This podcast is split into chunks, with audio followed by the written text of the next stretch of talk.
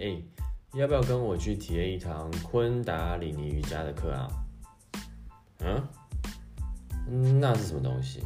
昆达 what？喜欢我们 podcast 的朋友，请记得订阅、按赞、分享，跟多多留言哦。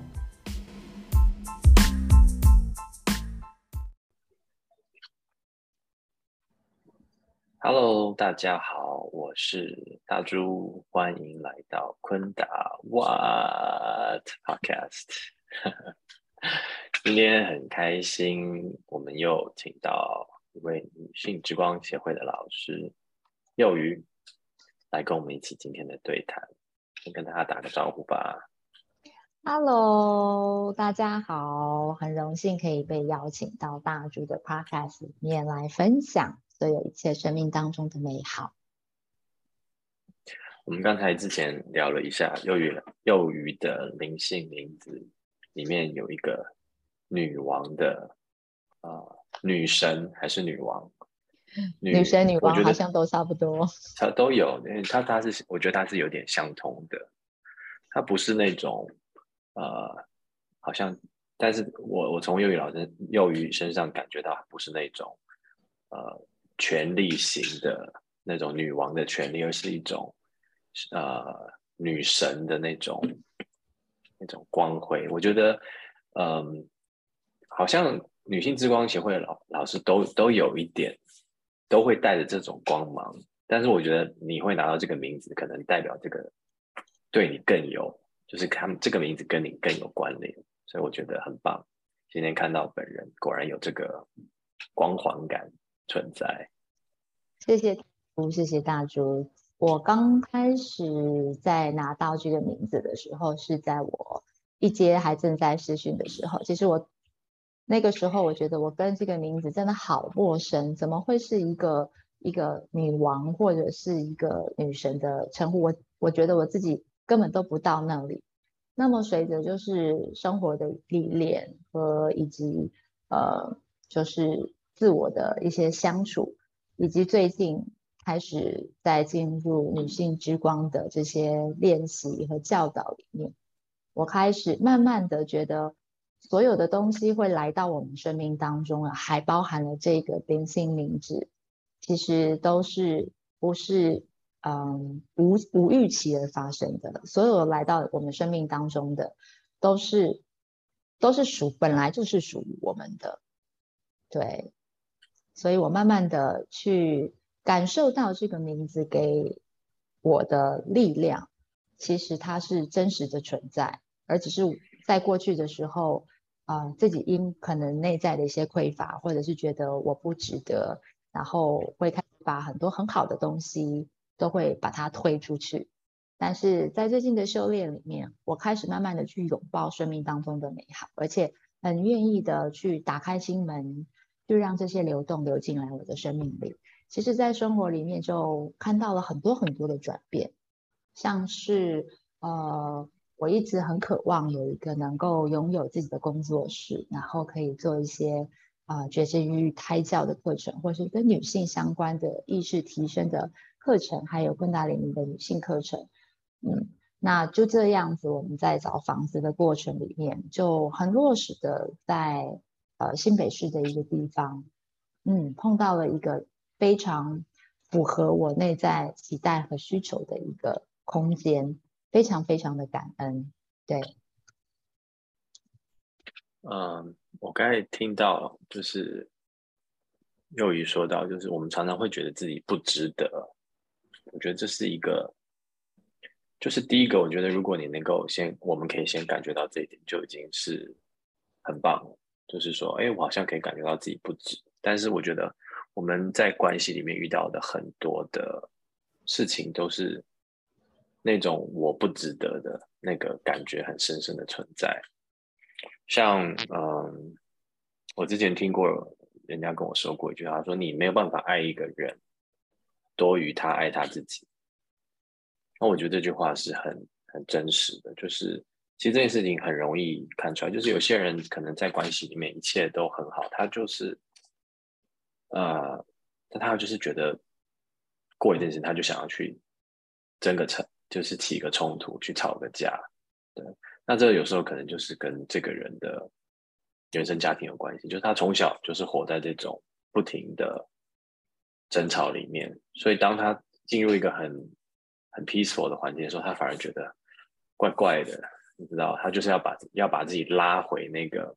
比较那个 lower vibration 的那个层次里面去，所以我觉得这是一个很好的点出了一个很重要的点。然后幼语老师其实幼语其实是这几年来好像都是比较 focus 在女性的这个场域里面嘛。你要跟我们讲，你你你你为什么会选这一块？就是说，因为昆达它的昆达里瑜伽它的 cover 的范围真的很广，但是你对呃呃孕育啊，还有女性的呃生育小孩这一块，好像是你的 passion，可以跟我们讲一讲吗？嗯，谢谢大猪。嗯，我记得我刚开始对昆达里瑜伽有很深的触动。其实并不是在他的常规课程里面。我记得那时候我是呃生完了我们家的老二，那我就进入了一个很深的歇斯底里、精神崩溃的状态。就是那个状态其实是比产后忧郁还要更严重的。对，因为可能我在生产第一胎、第二胎的时候，呃，有了一些生产创伤，而且这个状态，嗯。就是有一点 heavy 到我影响到我和我先生的性生活，我们几乎是有蛮长一段时间，我们是没有办法同处在一张床上。那我记得当时，其实我那时候都已经有在练瑜伽，我在练的就是一般的哈达瑜伽。对，那我记得当时我就看到了，嗯，一个招生的广告，叫做觉知孕育。那我其实那时候。我对孕育这件事情是完全没有任何的兴趣，但是它里面呢，呃，课程的招募内容写了几项是非常的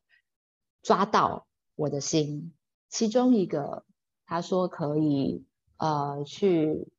增进夫妻之间的情感，然后并且去疗愈啊夫妻之间的一些状态，同时还看到了一项就是。呃，可以疗愈和母亲之间的关系。我是因为，因为他给，我们记得写的项目还蛮多的，但我觉得达到我的就是这两个点，所以我就嗯思索了很很久一段时间，因为我觉得是不是还要再去上一个这样子，有一点没有人推荐我去的课程，有一点陌生，但是心里面又有一个。很强的驱动力，让我要去做这件事情。可是头脑就会打架，头脑就会告诉我说：“这是什么课程？这是什么？这是什么？”对，头脑会试图的想要去分析，但最后莫名其妙的学费也出来了，这也蛮神奇的。学费就莫名其妙巴拉巴拉巴拉出来，出来了以后，我就觉得好吧，我就赌一赌，反正我现在最坏的状态已经不过就如此了。那所以我就去上了这个课程。那我记得我们当时是分两个梯次上课，呃，第一次第一次第一梯次上完，然后好像是要等几个月再上第二梯次。那么在第一梯次的时候，其实我就已经蛮痛哭流涕关于这个课程。对，因为嗯，我一直不知道，我一直无法去认同我自己是一个。女生，嗯，所以在呃生育的过程里面，我是先怀上老胎之呃怀上老大以后，我才结婚，所以算是先有后婚的。然后孕育老二的时候，也是因为家族的关系，期待有一个男孩子，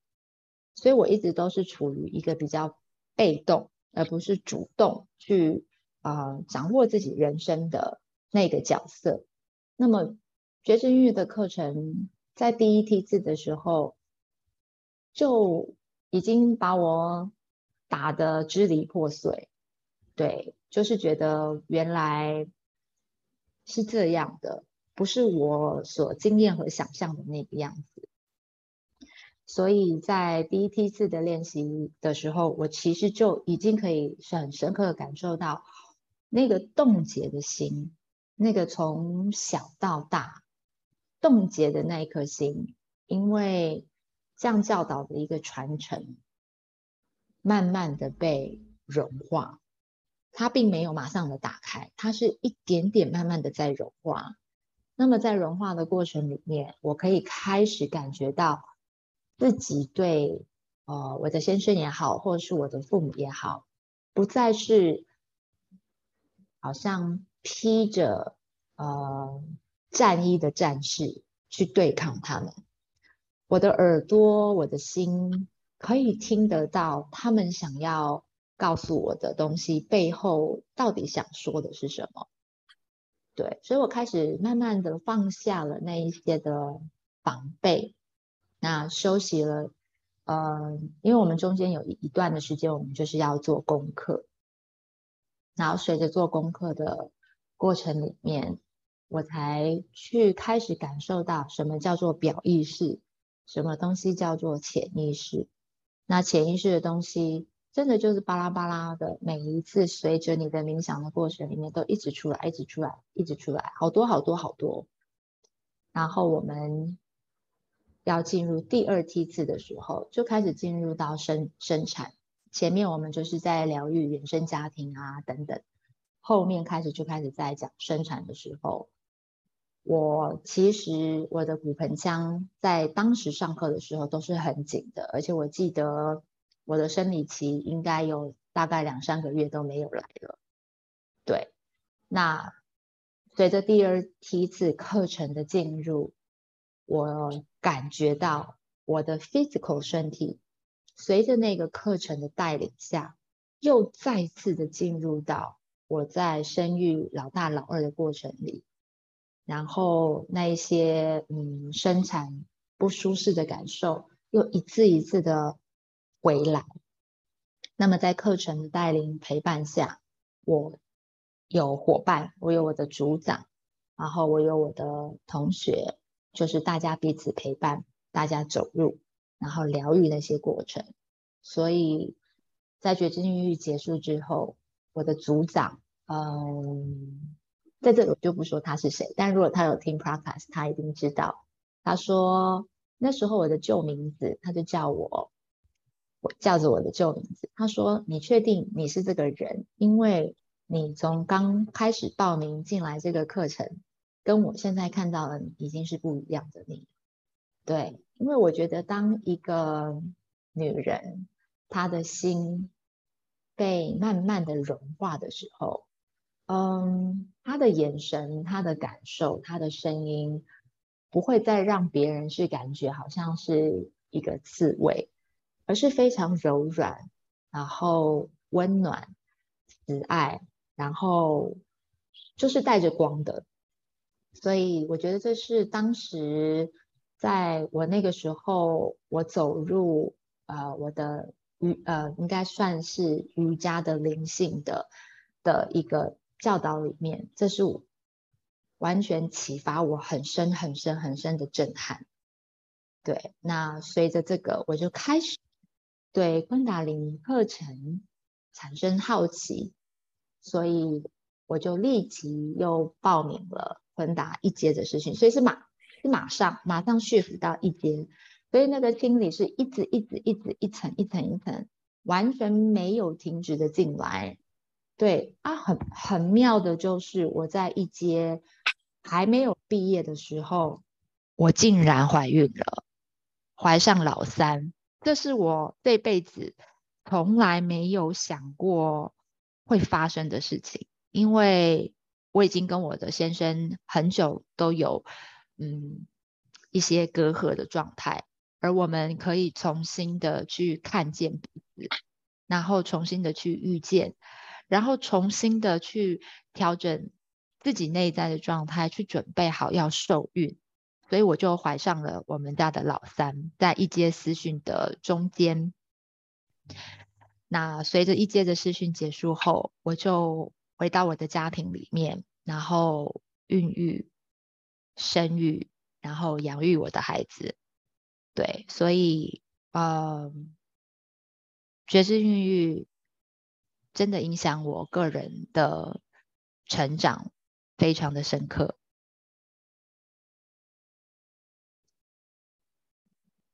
这是充满祝福的一个过程，就是从嗯一开始那种好像披着战袍盔甲，看起来好像很坚硬强壮，回到那种很舒服自在的柔软跟包容，但是却充满了力量，然后。我觉得这是一个很 magical 的过程呢，然后就其实就这么短短的就在一个觉知英语的课程里面就这么发生，我觉得还蛮 amazing 的。然后这个课程，这个课程实在是非非常的，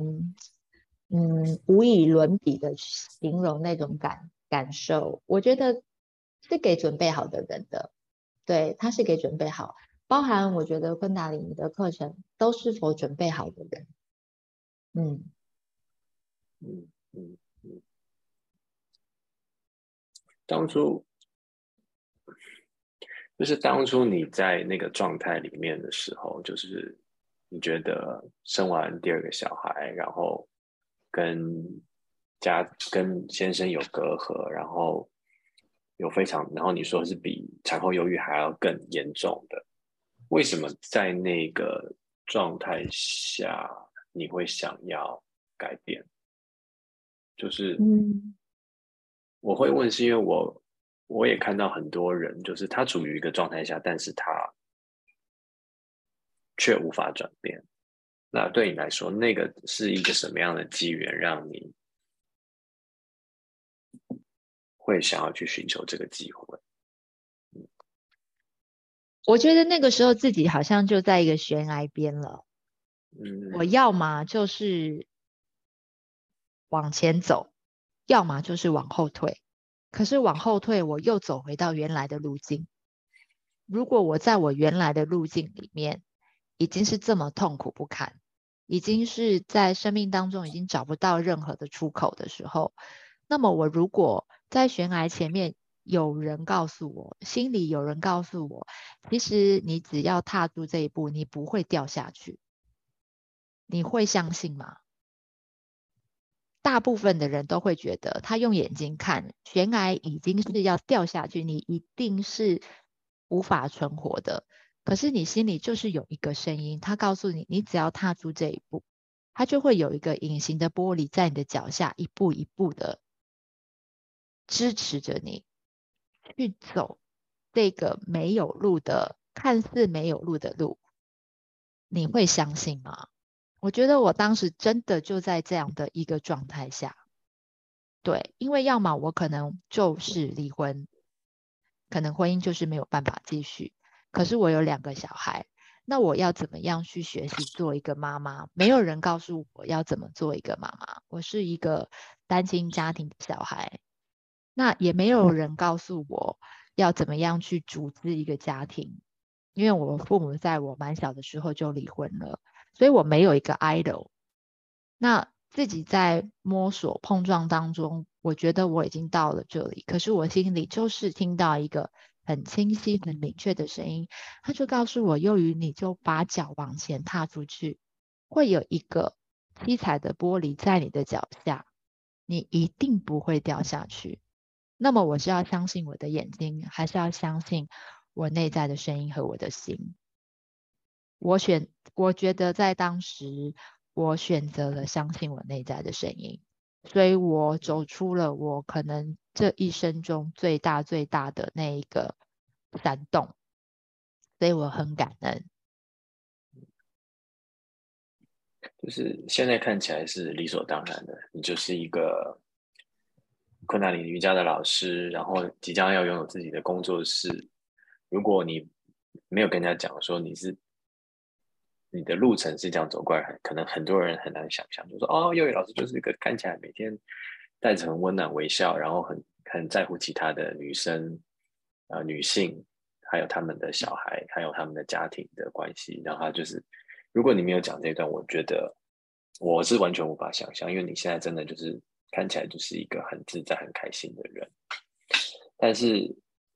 你真的讲你你的形容，我真的可以去去体会到，就是说，真的就是从一个一个女性要变成妈妈，这真的是很大的一个转变，就是她是一个。有有一种有一种成年礼的概念，就是你的身份、你的身体，所有的东西，然后包括它的整个过程是，呃，非常的，就是对那个身体造成的伤害是非常巨巨大的嘛。像我就我就之前也是看我老婆生产之后，我就想说，我说男生会。我们会有很多那种我竞技，就是比如说 martial art 啊，就是你知道这种拳击啊或什么，我们可以愿意承受很多的在我们身上的暴力，对，就是，但这个拳头不是自己挥过来，是在跟别人对抗的过程中的一种，然后你需要承受的一些一些伤害，但是女生是很自愿性的要把一个人。生出来这个过程，然后对于身体的那个造成的影响跟 potentially 的疼痛，是就是没有一个男的会想要做这件事情。就是说我我要对我自己身体造成那么大的伤害，然后只为了生出一个人出来，好像我觉得没有一个男的会愿意做这件事情。就是，所以我这所以这个东西就是。没有，然后又没有。其实，即使呃有母亲在旁边带领，其实也就是他知道的事情。就是好像真的没有人可以教呃一个人怎么变成这个过程，真的是非常的巨大的转变。嗯嗯，一个女性当她。知道她在怀孕受孕的时候，我们大部分都需要蛮长时间做一些生理上面的准备，比方说上一些呃生产的课程，看一些知识的书。可是从来没有人可以告诉过我们，或教我们怎么样在我们的精神层次上面也做好准备。嗯。所以，一般的女性，可能包含我们的母亲和我们母亲的母亲，嗯，她们都可能没有在身体上面做好准备，然后就进入生产。但是因为那个年代不容许他们有太多的时间去想这么多，他们很简单的就是要生存需求必须先顾好。但是我们这个世纪的女性已经不一样了，我们已经。不太有太多生存需求的问题，我们反而是我们需要在备孕的时候，或者是你有意意愿想要怀孕的时候，就已经开始必须要在你的精神层面上是先去准备好，因为这个其实都还嗯。连接到我们自己的过去、先生的过去，以及嗯，我们相连的祖先辈们等等等等这些很深远的，我们都必须在这所有所有的东西一切做好准备，还有我们身体的意识和呃我们 partner 的意识都必须要做好准备。那么这样下来的话，我们在身体的孕育上面就会变得非常的轻松，而且嗯，小宝宝也会是。比较的能够在新世代里面很轻松自在生活的小宝宝，对，因为我们的世纪是要越来越进入新的世纪，所以我相信现在已经有许多的母亲和女性开始对于这样的议题有一个很大的热忱和兴趣学习，但是呃，我接触到有许多的女性，她们很认同。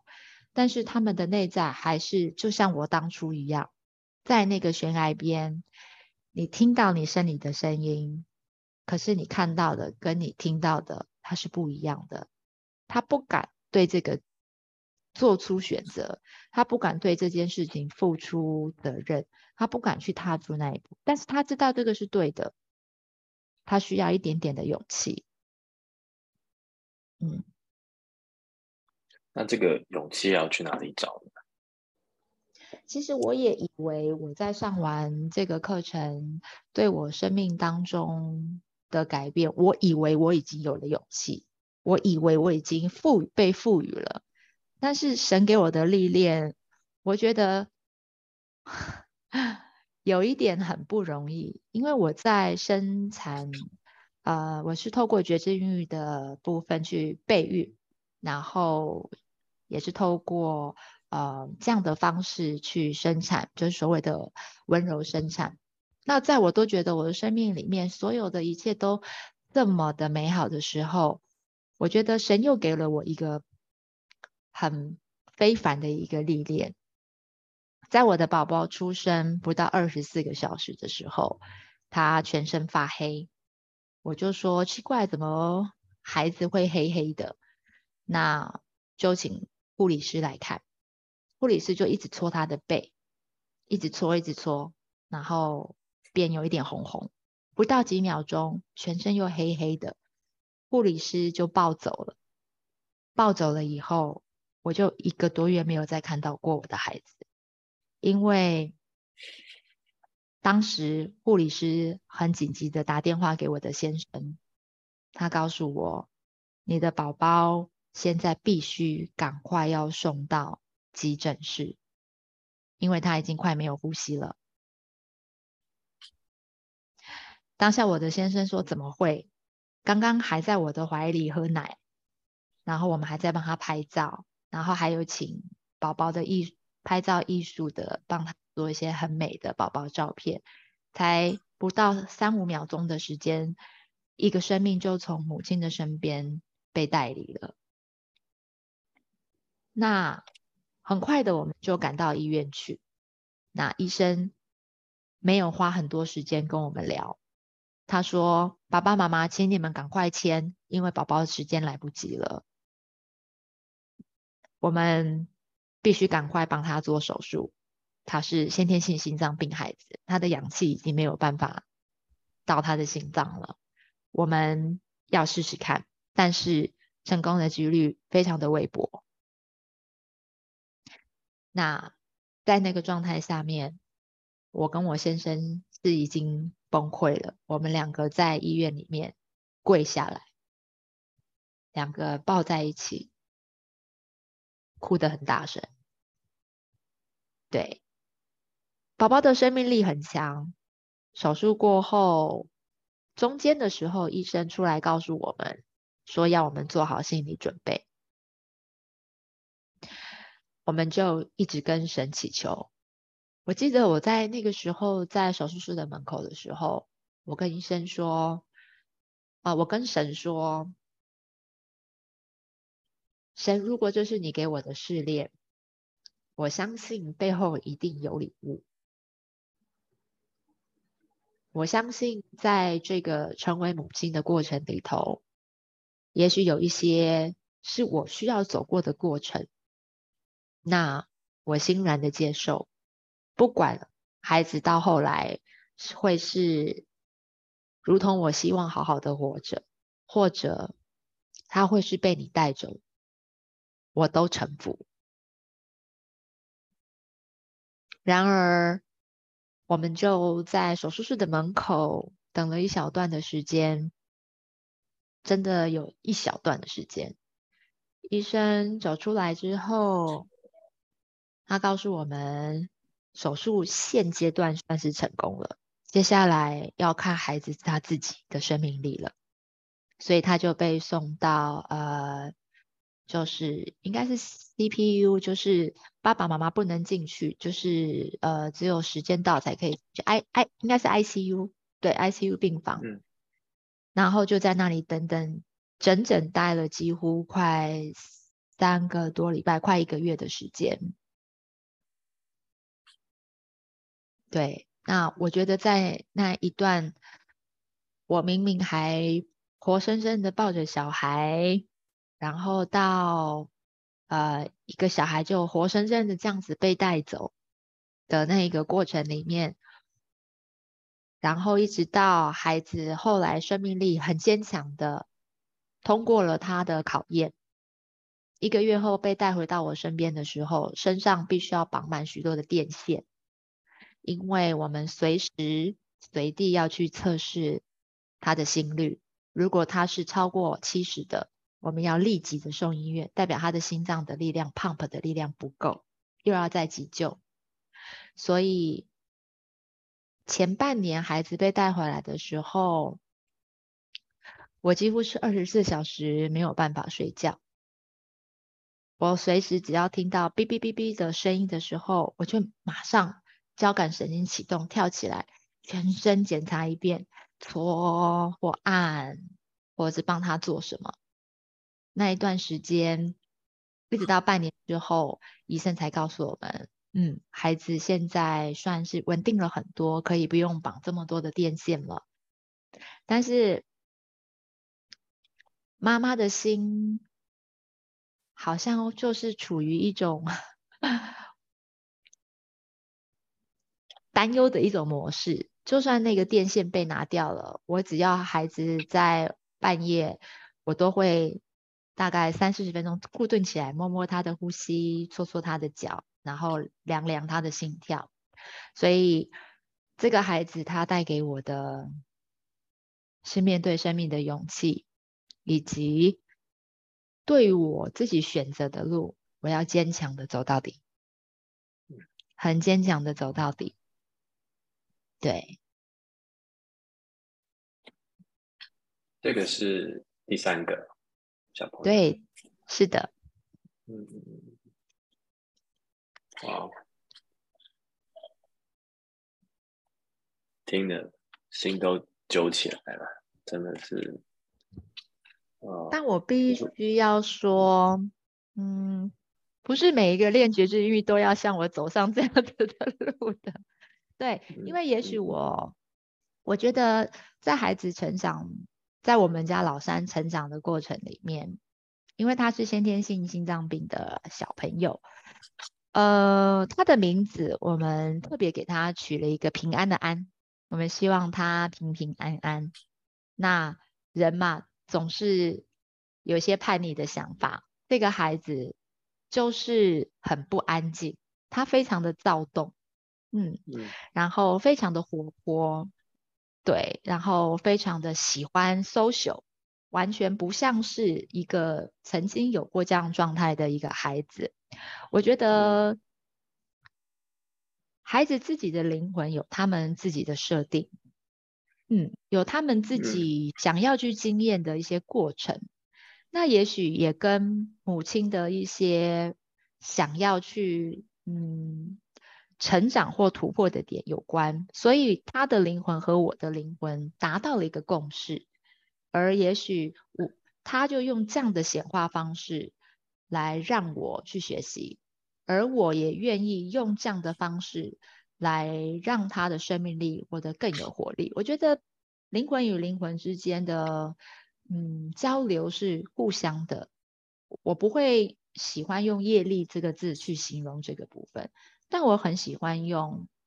我们就是说好，我们要来这样子去体验一个不同的人生。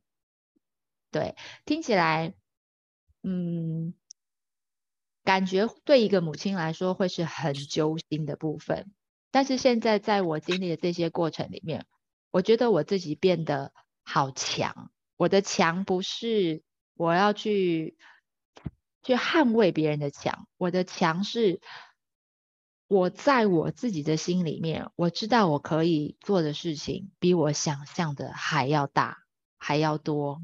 而且我比我想象的还要有力量，是因为我走过了那个过程，而且我没有跟命运低头，并且我走过了沉浮。有一段时间，我承认我是有一点不臣服，我把所有昆达的书都收起来了。我心里，因为我们人，我觉得我们人会想对一件事情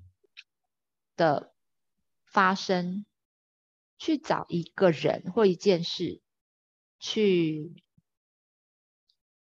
要他负责，而不是自己去扛起那个责任，都是你，都是这个，都是那个。所以我承认，我曾经有一段时间，我把所有昆达的教导和书本都收起来了。我就想，是不是因为我练习这个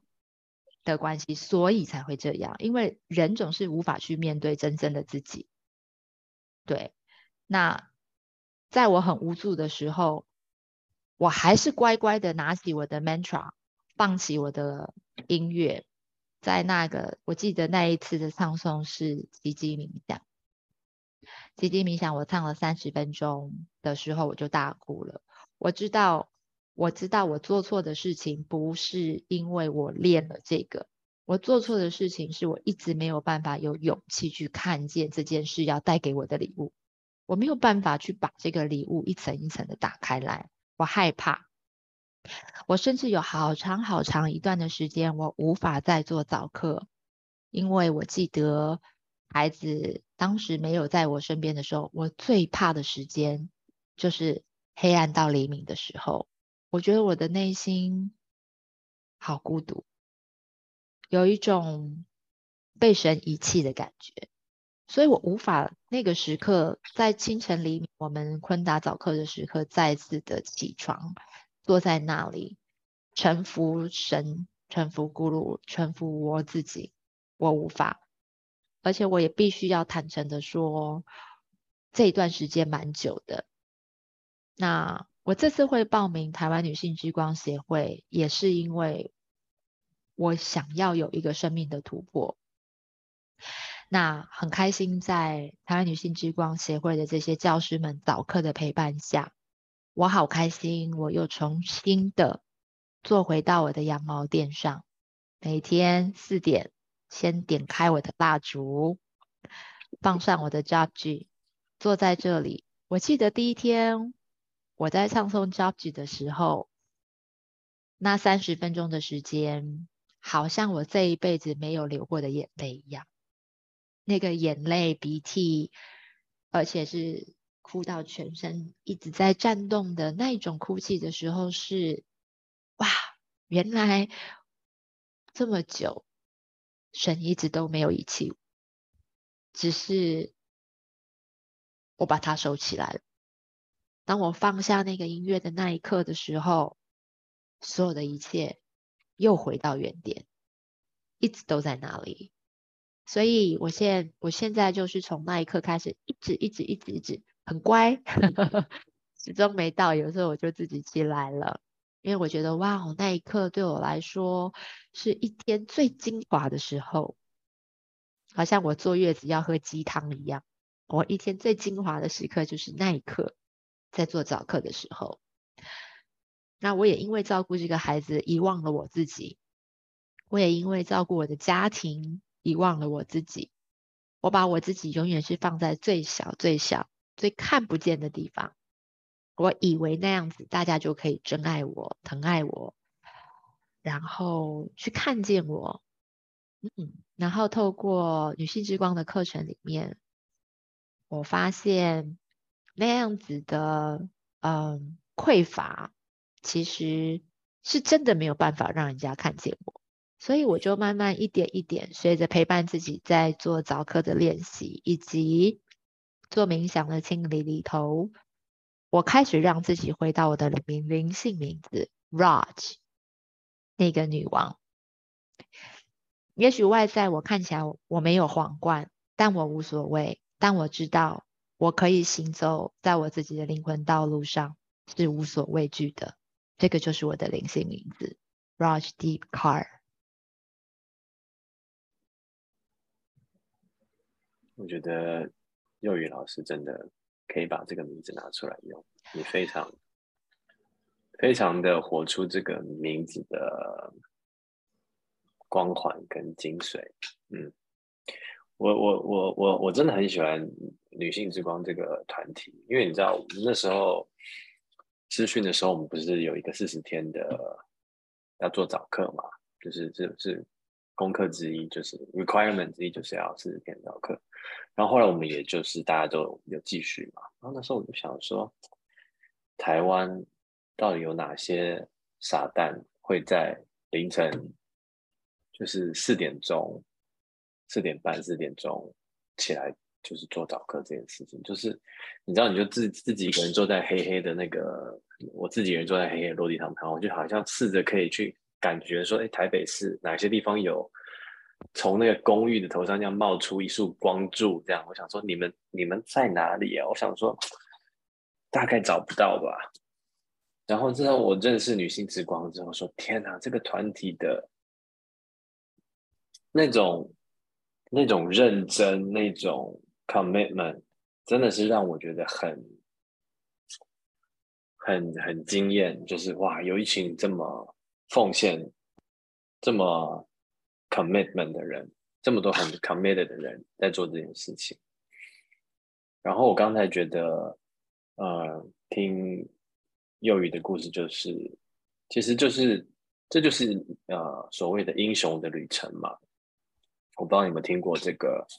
就是一般的英雄的旅程，其实它有两段。第一段就是我们很努力的去，去得到我们希望得到的胜利，不管是得到一个工作，或者是。赢了一个比赛，或者是得到一个伴侣，甚至有人觉得生小孩也是一个，也是一个胜利。对于他人生来说，这是我觉得最重要的事情。但是，其实英雄旅程，它最重要的是第二段的旅程。第二段旅程就是当我们愿意抛下这个外在的身份，而去臣服的时候。就是这些不重要，我我我现在要做的就是站在呃，就是像你讲的一样，站在悬崖之边，悬崖那条线上面，然后我要跨过那条线，然后相信神会把我接住，或者是宇宙会把我接住。那那个就是那才是所谓的啊英雄旅程的真正的旅程。是那个第二段，而不是前面那个假象的说哇，我有这个，我拥有这个，我有这个，我有一台什么车，然后多少钱，而是后面的那个，那才是能够带着新的勇气、新的智慧回家的东西，而不是带着他所要的那些奖杯或者是胜利的，你知道一个布条或者是什么。那真正的得到的是那个内在的勇气跟智慧。那我觉得，你就是经历了你的英雄旅程，可能还有好，他的第二段还有层次的，你知道，就是先第一次从悬崖愿意跨出去，然后再来的就是，呃，遇到了生产的，就是我我我我真的可以设身处地的去。感觉到就是，是你刚学会了这个觉知孕育瑜伽，在你的脑海中，你已经已经有一个 picture 是你要怎么样跟这个小孩子相处这一个月。我想你都你要怎么样跟他在这一个月有你要做什么，然后突然就从身边被带走，然后还要去臣服，然后还要去相信。呃，真的是一个很美的旅程，我也很，当然也很高兴知道这个小朋友现在很好，It's really good to know。对，然后，你看，这也许都是你当一个老师的的能量，就是，对，让你可以当一个很 powerful 的老师的很多的礼物，嗯。谢谢大猪，大猪是一个非常有智慧的人。你总是能够，就是因为我在听之前您访问其他老师的时候，你总是能够用很有智慧的引导，然后去带领听众，或者是让老师可以慢慢慢慢的去打开我们的心，去聊这些。那我觉得昆达里尼，我自己非常非常非常的热爱。虽然我有一段时间因为我的怨怼我没有持续，但是我觉得这也是每一个人要去面对他自己的状态，不是说我每一天做这件事情，我就一定会变得很好。有时候我们的成长不是你一定要一直很努力的往前走，有时候某一个人生的阶段当中，你会走到一个地方，你会停下来，但不代表你没有再往前走，也也有可能会往后退个两三步。再去看看那个时候生命当中的风景，你有可能会坐下来，停下来，听听风的声音，听听鸟叫的声音，看看那个时候生命当中的场景。那么等到又有一个阶段来临的时候，只要你好好的在你停下来的那个时候，好好的停着，然后好好的去享受。生命要给我们的浸润，那么一定会有一个时候到来的时候，你是会飞步的往前。所以扎功、扎好底子是一件非常重要的事情。我们人从小的教导，好多好多的资讯都是告诉我们要好努力，我们要考好多少的成绩，要到哪里到哪里到哪里。我们所有的东西都是一直不停的在提升往前，提升往前，提升往前。我自己并不是一直提升再往前走的人，我在教养孩子的过程里面，我是往后退好几步的。我觉得，我看着我同期的师训的老师们都一个一个的开始在教课了，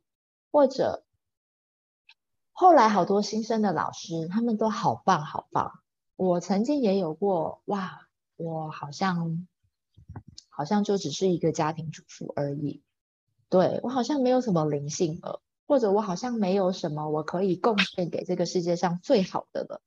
对我，我很喜欢很真实的东西，所以我分享的东西就就是很真实，我所经验过的。但是当你生命走到另外一个阶段的时候，你就会知道，就是这个东西我要上船了，这个船来了，我要上去了，你不会有怀疑。那你上船的时候，你会发现这一艘船上可能会和你有过一些呃，这艘船上可能会有着跟你一些有过相同理念要到彼岸的伙伴们。那我们就是一起在这个船上，我们就是一起共度前行。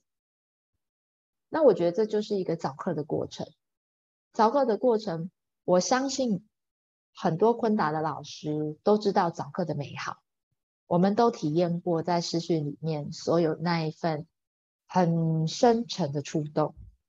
但是并不是每一位老师都能够坚持在每一天的生活里头去做，总是会走一步退两步。但我觉得也很好，你只要在人生当中的某一个时间到来，你要记得你要上传，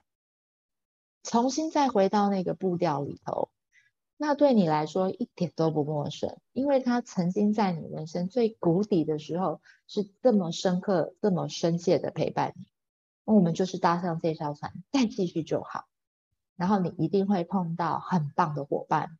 像我现在就碰到了女性之光的这些教师们。对我跟他们感觉就是，我们曾经都是见过面的，但是我后来就是回到我的家庭里面去修炼。神就把我丢拎回到现实生活里面去打磨，然后我再次回到这个 pace 的时候，我发现哇，原来我前面走的路是一步一小颗的小石头，让我可以踏着这么快的往上走。这个就是我觉得练婚达很重要的东西，就是要扎根，不能快，慢慢一步一脚印的走。然后每一天的实修很重要。我觉得，嗯，我很喜欢幼语老师非常的落地的这个部分，就是，嗯，就是你在面对你的过去的时候，你是，就是很如实的去接受每一个发生。然后从这个里面去感受到神，因为我觉得很有时候很多人在谈灵性的东西的时候，会就是有点飘飘的感觉，哦，就是很 fluffy 那种感觉，就是啊，就是很美好啊。那个彩虹上面有一只独角兽跑过去，然后它的独角兽的那个脚还喷出更多的彩虹的那种感觉，那那个当然很好啊，就是谁不愿意活在那样子的世界里面？我我也想有一只头会喷彩虹的独角兽，然后，但是人生就不是这样子，人生就是不断不断的各种的试炼跟考验。那我觉得幼鱼去面对这一块的方式是很很扎根的，但是表现出来的是那种那种接纳的那种包容。是很有神性的，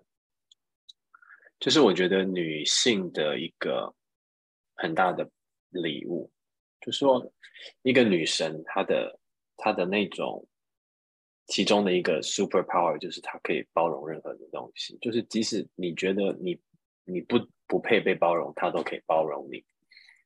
的那种包容，其实是很很 powerful 的，是很那个那个那个能量是非常强的。跟很阳刚的力量是一个很明显的对比，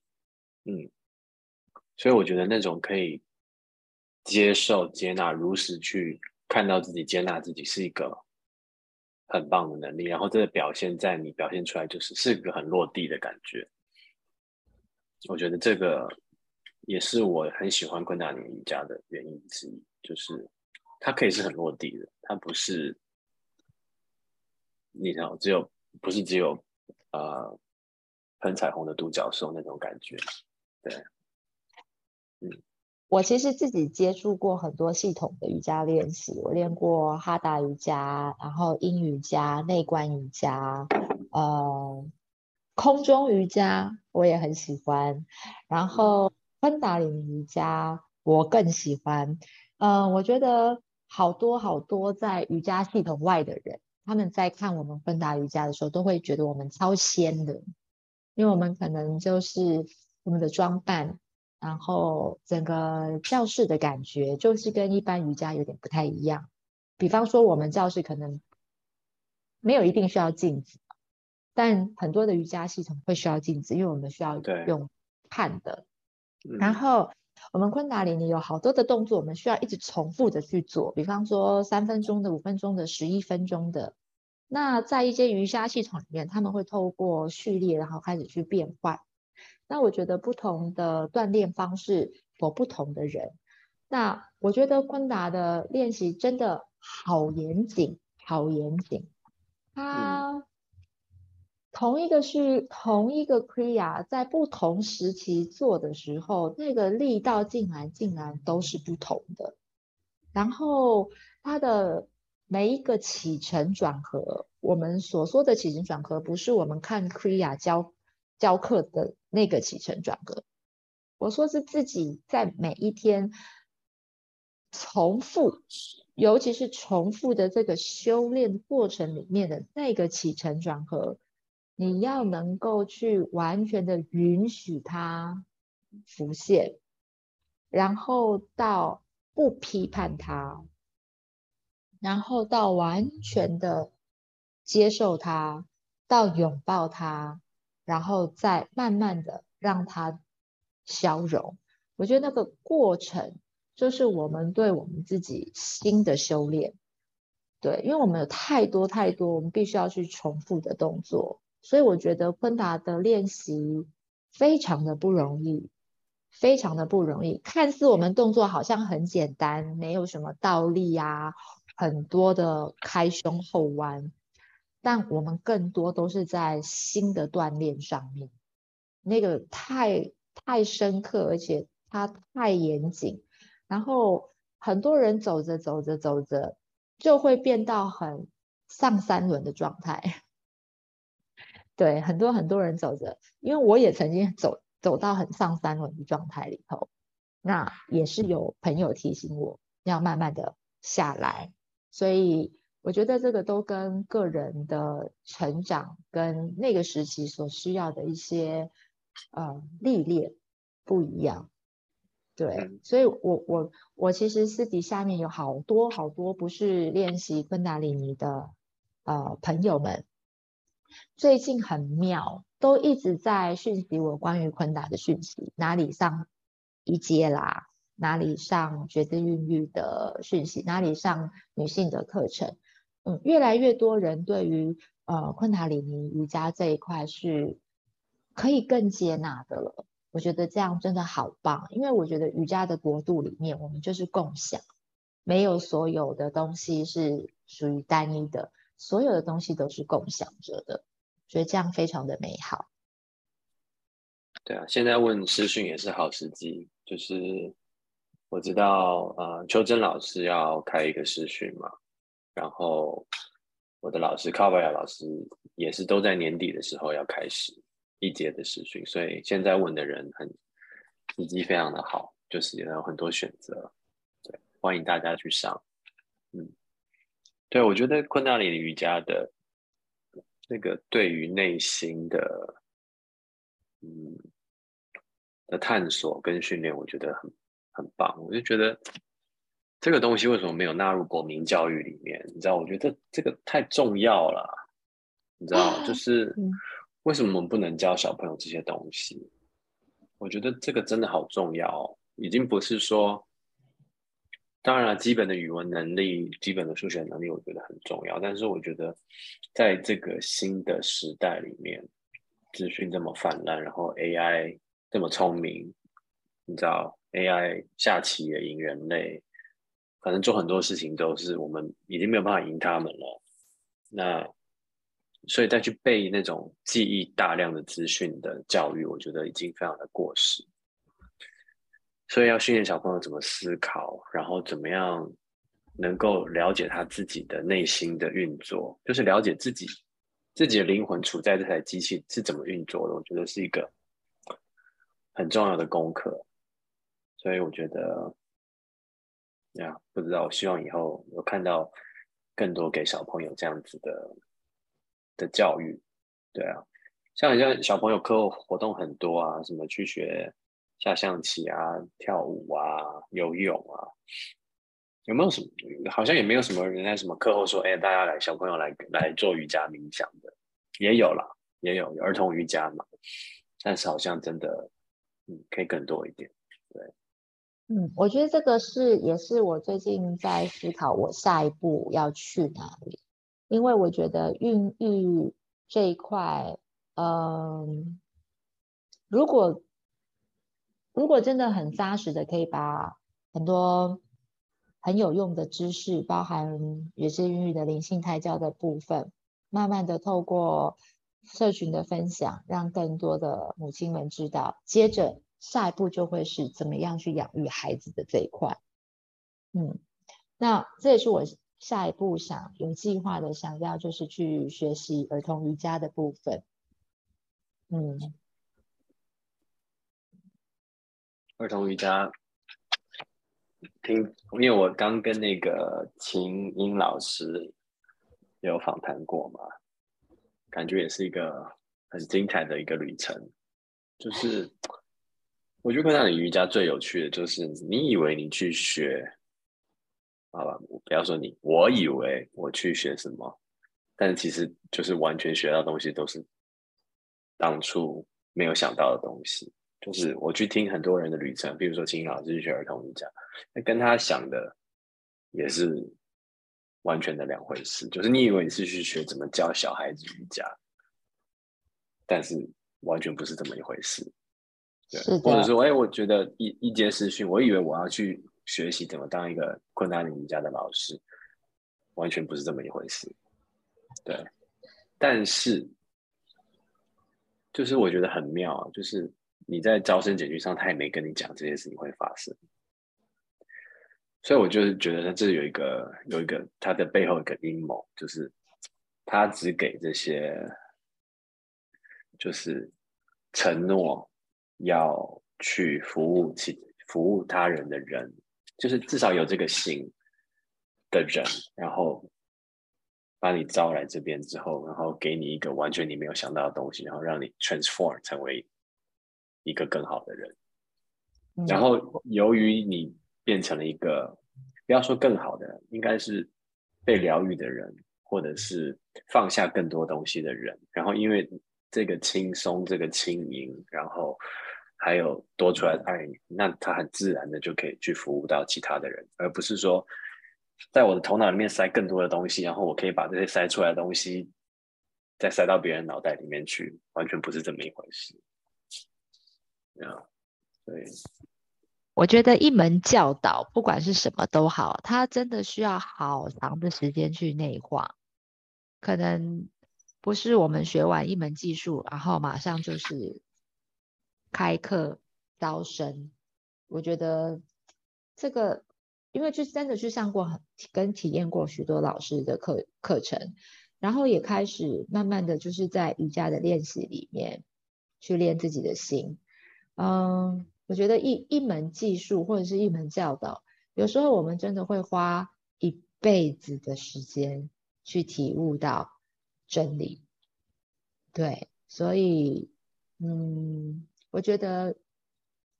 家庭对我来说是一个很重，在我生命当中很重要转变的契机点。如果我没有愿意结婚，如果我没有愿意生小孩，如果我没有愿意。练瑜伽，那么我今天就不会在这里跟你一起做访谈。那么我今天就不会在这里想要去传达孕育的美好。然后我们如何透过教导来让我们女性可以都成为自己的女王，然后在我们的亲密关系里面去融合的、和谐的和对方在一起。我相信那是一个很棒、很棒、很棒的未来的社会，一定会发生的。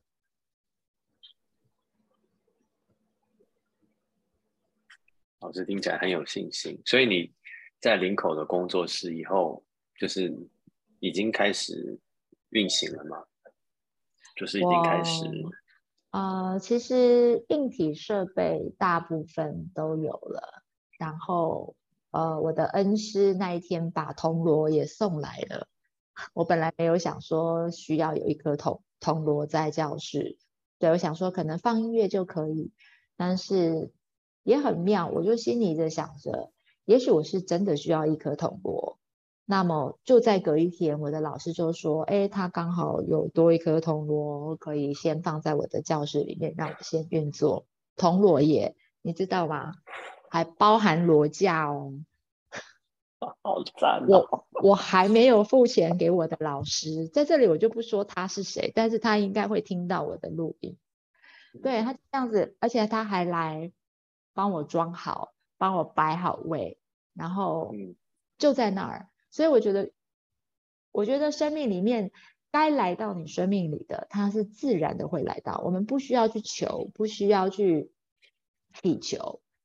只要你发出一个念头，它真的它就会来到。那这颗铜锣，我想要做的就是与孕妇妈妈们一些疗愈，可能也会跟我之后想要做的，嗯，儿童相关的一些，也是会有一些，嗯，相关联的部分。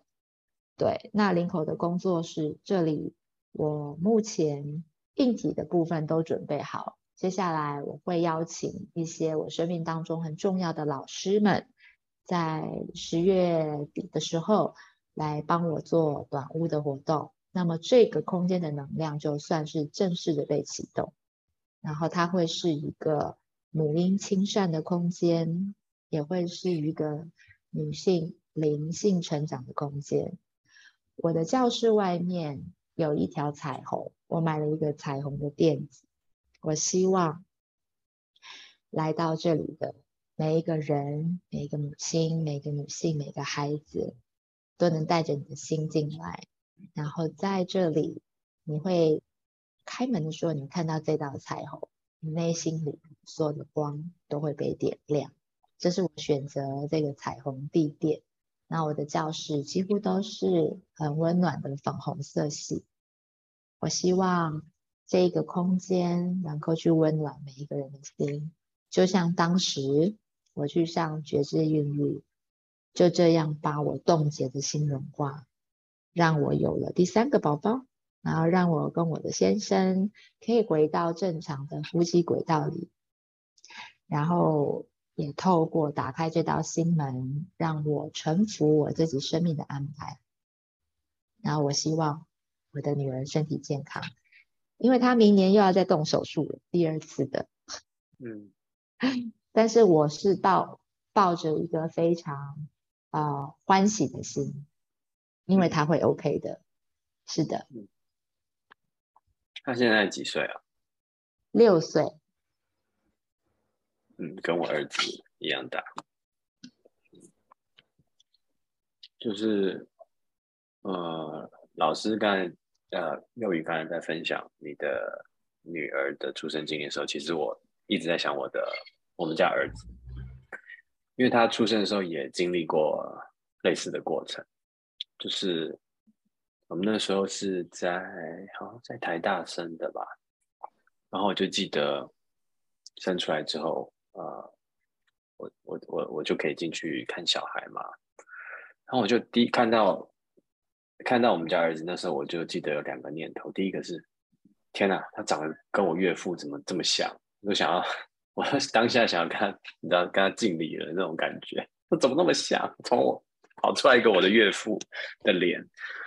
然后再就是他怎么那么直，就是跟我想象的不太一样。然后也是，呃，过了大概两分钟，医生就说你要出去了，然后他也就被送到 ICU 去。然后那个时候。他也是没办法呼吸，然后，所以我们也经历了大概，就是他也是独自一个人留在 ICU 里面好几天这样子。然后那个时候，呃，他就去照肺部的 X 光嘛。那医生说啊，有可能是他就是在生产的过程中可能吸到了那个那些那些可能其他的液体或什么的。他说：“但是他的或者是他的肺部的发展有问题，这样。然后他就说，他那时候看完 X 光，他说可能他的肺有问题。那 anyway，就是 long story short，他其实就是后来就是吸进水，然后后来就是，但是那一段就是幼语老师经过的那一段，我也我也经历过，就是那个那种很无助，然后。”那种真的觉得就是从天堂掉到地狱的那种感觉，嗯，然后再来就是觉得天哪，怎么一出生就不能待在我们的身边？你知道，就是他要自己一个人。然后那个时候，嗯，那个 ICU 的护理师又不是非常的 friendly，就是很凶。我们要去看小孩，他就是他就很不爽的样子。对，所以那时候就是。经历过了很多这样子的，就是对，所以这段就是听了真的很有，现在又发现他们年纪一样，对啊。Anyway，你看哦，我们我们这一代新时代的父母，如果我们的精神层次没有被锻炼到很强，那么这些新时代的孩子，我们怎么样去养育他们？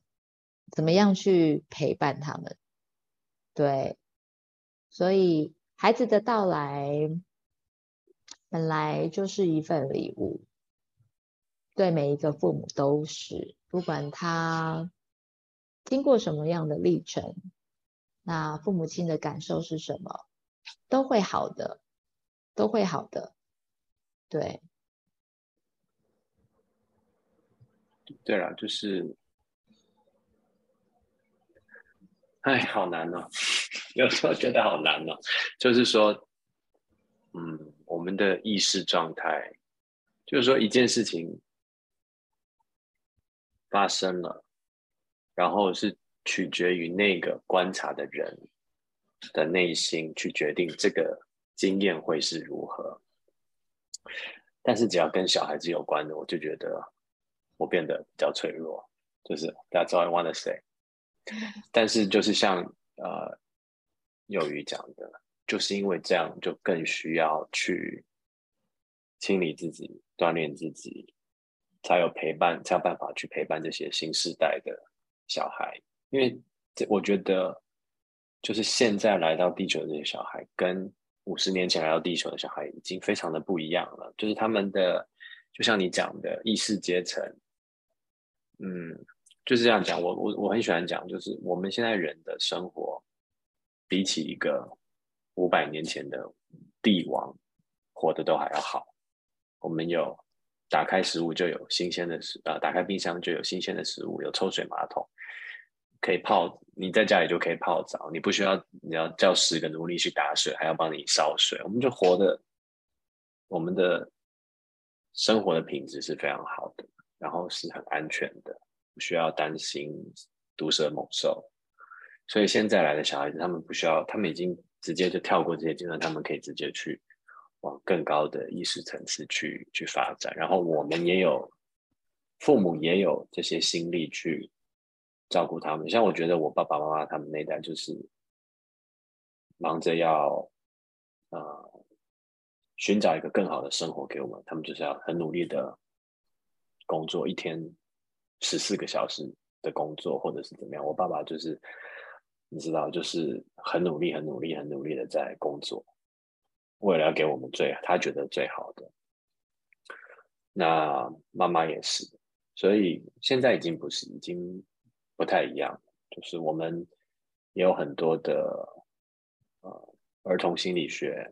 或者是一些灵性上的资源，让我们可以去用不同的方式看待我们的小孩子。对，我觉得我们这一代的父母其实是夹在夹，就是。夹在在上一代跟下一代之间。如果我们又有呃一些方法和一些工具去锻炼我们的心性和精神层次上的话，我们会更清楚知道，我们真的就是在中间啊，在上上跟下一代中间。那其实我们下一代这些新时代的宝宝，他们太强大了，他们比我们太强大了，所以。会发生，因为我自己是经历过这些事情。会发生这些事情，是因为他们要带给我们那些无与伦比的体验，要让我们知道这些恐惧的背后，你所经验的背后那些东西到底是什么。因为这些东西本来就是我们有的，而我们可能夹杂在上一代，我们觉得我们好像没有，我们必须要透过某种方式才能够别人给我们。而孩子们要带给我们的是，不需要你就是有的，妈妈、爸爸，你就是有，你可以，对你不需要，因为看到我这个样子你就难过，不，不是的，你的眼睛看到的跟你所感受到的一定是不一样，你要去相信你的心，这样我们才可以去突破到上一代的限制，那些限制性信念，然后借由我们去孕育下一代的时候，跟着下一代他们这么 powerful 的力量。往前走，因为下一代他们一定是会带着我们往更好的方向，他们知道的。所以好多人，好多人现在都不生育了。其实我觉得好可惜，因为也许内在原生家庭的一些结，或者是对于自己的一些限制性的信念。但是其实你孕育下一代，你不会失去，你只会拥有的更多、更多、更多。所以我一直都，我我也是刚刚老师说的那个傻傻的人，有一个学生我也教，对，嗯，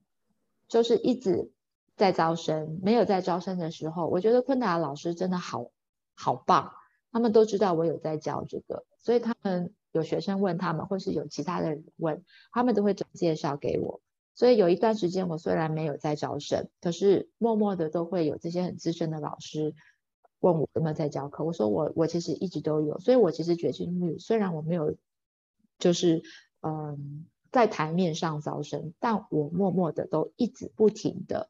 在教课，学生是没有断过的。嗯，因为我觉得这是我我喜欢做的事情，而且是我亲身经验到。这么有力量的事情，所以我一定要来分享，我一定要来做，而且我不会放弃做这件事情。嗯，好坚定的信念。嗯，那那我我想请问一下，做那个孕觉觉知孕育的课，有男生去上吗？爸爸跟妈妈一起。哦，爸爸妈妈一起。爸爸跟妈妈一起。那嗯，我我又去上了很多关于生育教育的知识，然后我都有结合在觉知孕育的灵性的一些学习里面，所以它是非常落地的，它是非常生活化的。它不是只是让你一直在上面想所有一切生命当中的美好，因为我们其实，在怀孕和生产的过程里面，我们需要学习的去面对无常。嗯，当我们对于生产和和生育是有所期待的时候，我们就会失落。但其实我们要学习着去面对生命的无常，而且尊重灵魂的决定。所以我尊重我孩子的决定，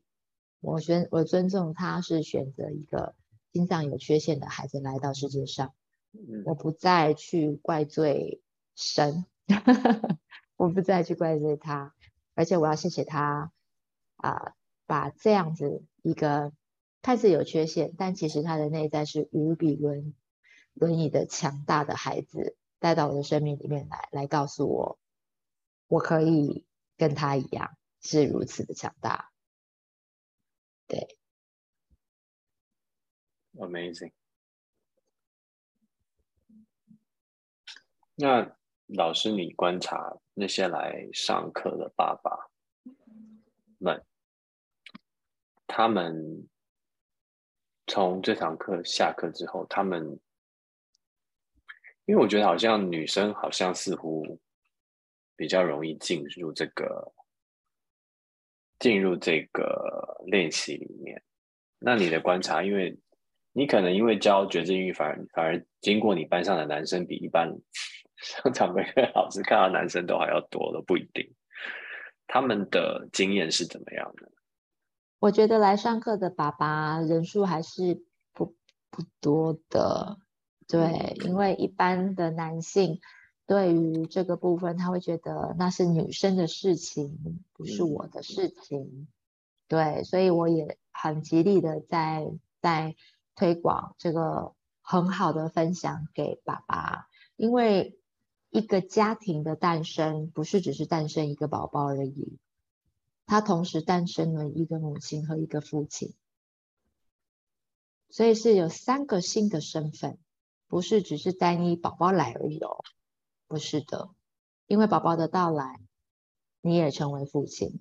而我也成为母亲，我们都会有新身份。但对于这个新身份，我们要怎么样去准备好？怎么样去看待？然后怎么样去调整？我们就是在孕期的时候，对，去学习，然后夫妻之间彼此的交流，然后如果夫妻之间能够一起做冥想，是最好。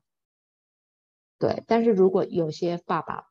会抗拒做冥想的话，没有关系，那就妈妈做冥想，爸爸在旁边用耳朵听着也可以。对我觉得都有一些很好的方式，但是我真的觉得有越来越多的父母，新时代的父母，非常非常非常热衷于学习这一块，那么我相信他们会孕育下来的宝宝一定会很不一样。对，对，因为我觉得，对，就是我我我我另外一个很关心的话题，就是要怎么样让，怎么样去找到，就是怎么都没有看到男生来练昆达里瑜伽，有啦，就是好像也有越来越多的感觉，但是嗯，我我我常常会看一些国外的老师的昆达里瑜伽的课。就是我觉得里面男生好多，就是虽然不到一比一，但是台湾好像是好像一比五吧，或是一比六，就是六个女生一个男生，五个女生一个男生，但他们可能就是一比二啊，可能有三分之一的一堂课有三分之一都是男生这样子。我觉得这这个现象很有趣，对，是要怎么把这些爸爸们。带进昆达里面家里面，因为我觉得但是我也可以体会啊，男生有时候真的是比较难。你可能上班，可能就是大家都是，这是这就是你的 traditional 的一个角色嘛，加班，然后说真的，然后他下班之后就只想休息，打个打打电动，然后周末也要带小孩子出去玩啊，好像真的也没什么时间来上课，就是对，就是我也可以，我也可以了解了。其实男性。大脑的运作和女性大脑的运作完全是不一样的运作方式。那我自己在带生育教育课程的时候，就是不是呃绝经育大部分都是妈妈来上比较多，但是我们可能一个月会有一到两次的生育教育课程是夫妻一起共同来上的。那我在分享的时候，我都会引导妈妈要去谢谢爸爸。因为我们女生都觉得男生做这些是理所当然的，你陪我来上课是理所当然的，对。但是我觉得在两性沟通之间，嗯，女性应该要对男性有更多发自内心的感谢，发自内心的感谢，因为男生是很需要，嗯，被崇拜的。那他们是很需要，就是啊，女性去称赞他们的优优势和优点，所以我觉得来陪伴爸爸来生来上生育教育课程的这些新手爸爸们，嗯，通常我们都会透过一些游戏，然后我会带着他们，呃，两组分开，妈妈一组，爸爸一组，然后妈妈可以去讨论在生产。过程里面，你你需要受想要被受到什么样的待遇？那爸爸去想，你在陪陪伴妈妈生小孩的时候，你希望能够得到什么样的称赞？嗯，然后把两个都结合在一起的时候，就会发生女生只想女生的，男生只想男生的，两个是没有共同的语言和话题。所以在生育教育课程里面，我会把这两个东西结合在一起。啊，然后母亲就会懂得，原来先生要的是这个，然后父亲就会懂得，哦，原来妈妈要的是这个，我懂了。那他们就可以在那样子的交流里面，眼神开始就会变得不一样。因为一对夫妻在一起，眼神有无有没有交流，那个交流是不是温暖的？那个交流的层次是不是有爱的？其实我们都能够感受得出来。那我觉得。生产这件事情是两个人，爸爸和妈妈一起要做的事情。我们只是透过妈妈的母身体为载体把宝宝带下来，但妈妈需要爸爸爱的荷尔蒙的陪伴，宫缩才可以越来越强，宝宝才可以很快很快的、很平安的到来。嗯，对，很棒我觉得。就是这是很温暖的教导跟引导，因为你知道台湾有一阵子都很喜欢，就是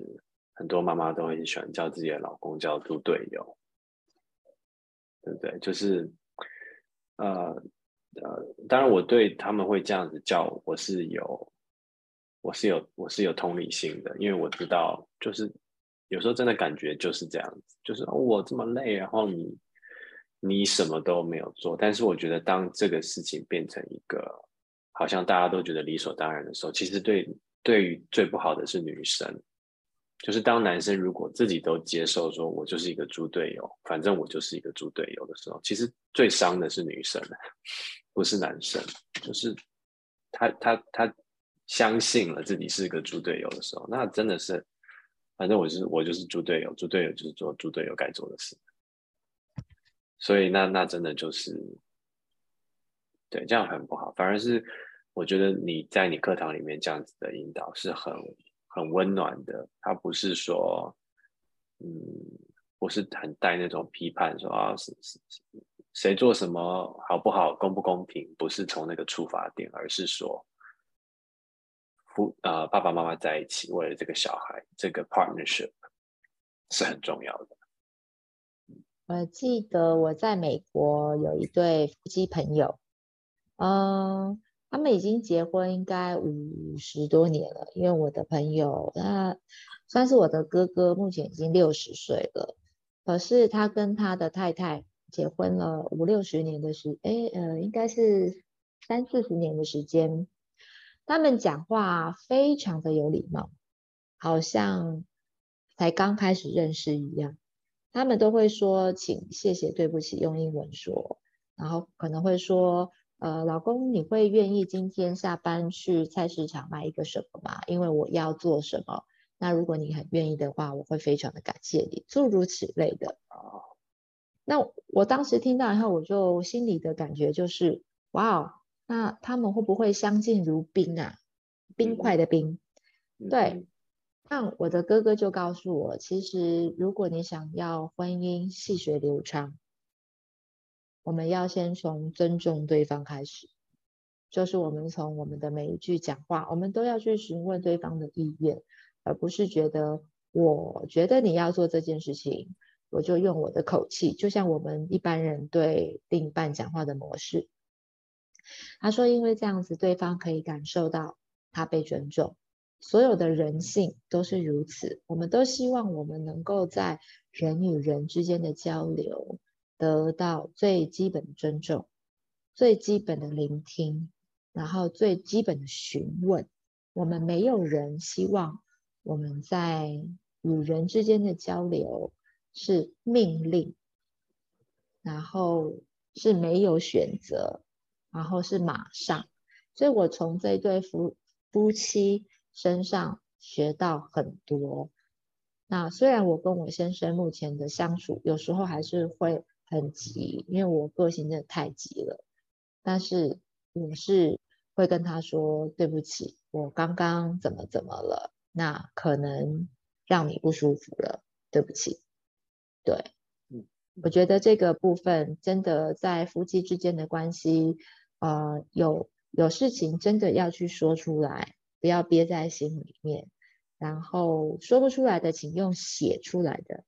写不出来的就不要说了，就找到一个适合的时间，从背后去抱着他。像今天早上我先生在刷牙的时候，因为我今天的行程很忙，那前面有一个线上课，然后中午吃点东西要准备我们现在的 podcast。然后我先生因为我可能知道接着我又要接孩子，然后又要准备小孩，然后我跟我先生就没有很多时间对谈。那我在他早上刷牙的时候，我有几分钟的时间，我就从后面去抱着他，很很安静、很宁静的那样去抱着他。那我就感觉到他在刷牙的震动，可是我就是很宁静的这样抱着他。我觉得那一个拥抱，我的先生知道啊，我在这里，就是在那一刻就可以了。夫妻之间不用讲太多，我爱你，你爱我有多深，你爱我有多久。就是那一刻很宁静的拥抱，很深的、紧紧的，对方他他就接收到了，那我就放手，就告诉他：哇，我今天有什么什么什么活动，我好期待，说哇很棒，然后我们就各自开始去做各自的工作。嗯，对，好棒，这样子开始一天是很棒的方式，对啊。就是绝对，如果是猪队友，绝对不会这样子，不会是这样子的举动，就是很温暖，充满了接受，然后对这个真的很很棒。嗯，我觉得拥抱胜于很多的话语，然后亲吻胜过于所有的一切。嗯，有时候很热的时候，我先生就会流好多好多汗，他很会流汗。然后我会因为某一件事情，我会觉得好开心，就像个小女孩一样去抱住他。然后我先生就把我甩开来，说啊，我好热，我在流汗。男生好像不喜欢女生很热的时候去抱他们，我就说我就是很喜欢闻你的汗味，他就没办法说什么了。然后就是那一刻，他就会觉得他是被接纳的。嗯，对。但也不是在生活的每一个时刻都会这样，有时候我们也会有女生自己的情绪的时候，那就容许自己的情绪出来，那对方也会知道你有了，好，那我就离你远一点，你要走你自己的过程。觉得夫妻之间就是一个往前走，然后另外一个往前走，一个退一步，后面的那个就退一步，他没办法同手同脚同步一直往前走，对，挺好玩的关系的。很棒，我们今天也聊了快要两个小时了，最后还有一点点时间，幼鱼啊，什么什么想要再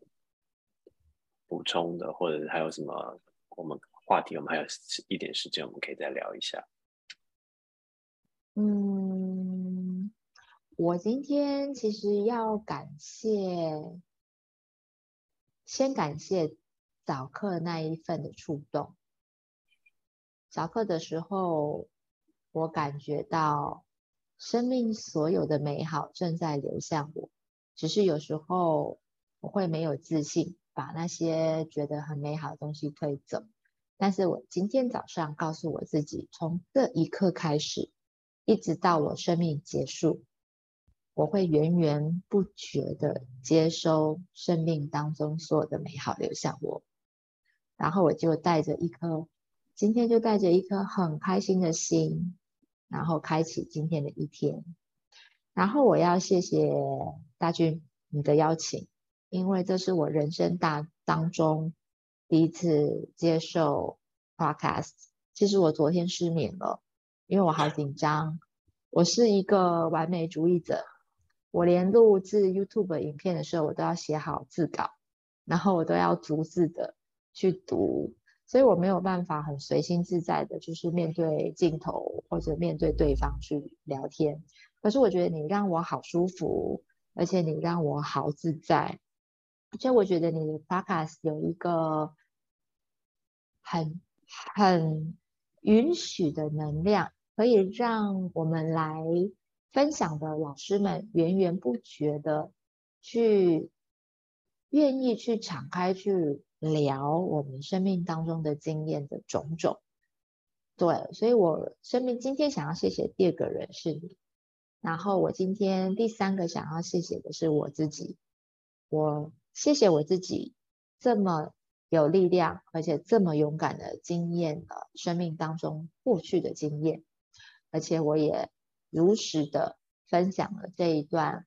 嗯我自己的故事，在老师你的电台上面。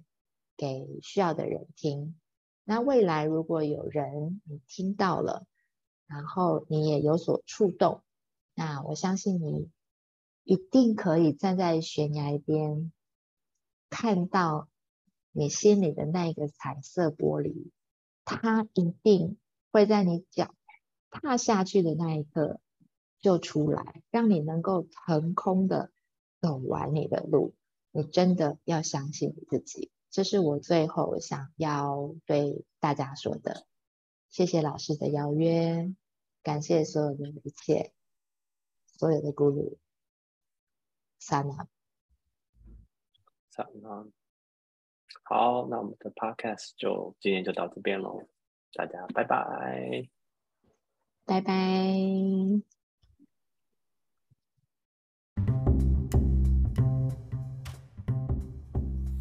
好了，以上就是今天的内容。希望所有喜欢我们 Podcast 昆达 What 的朋友们，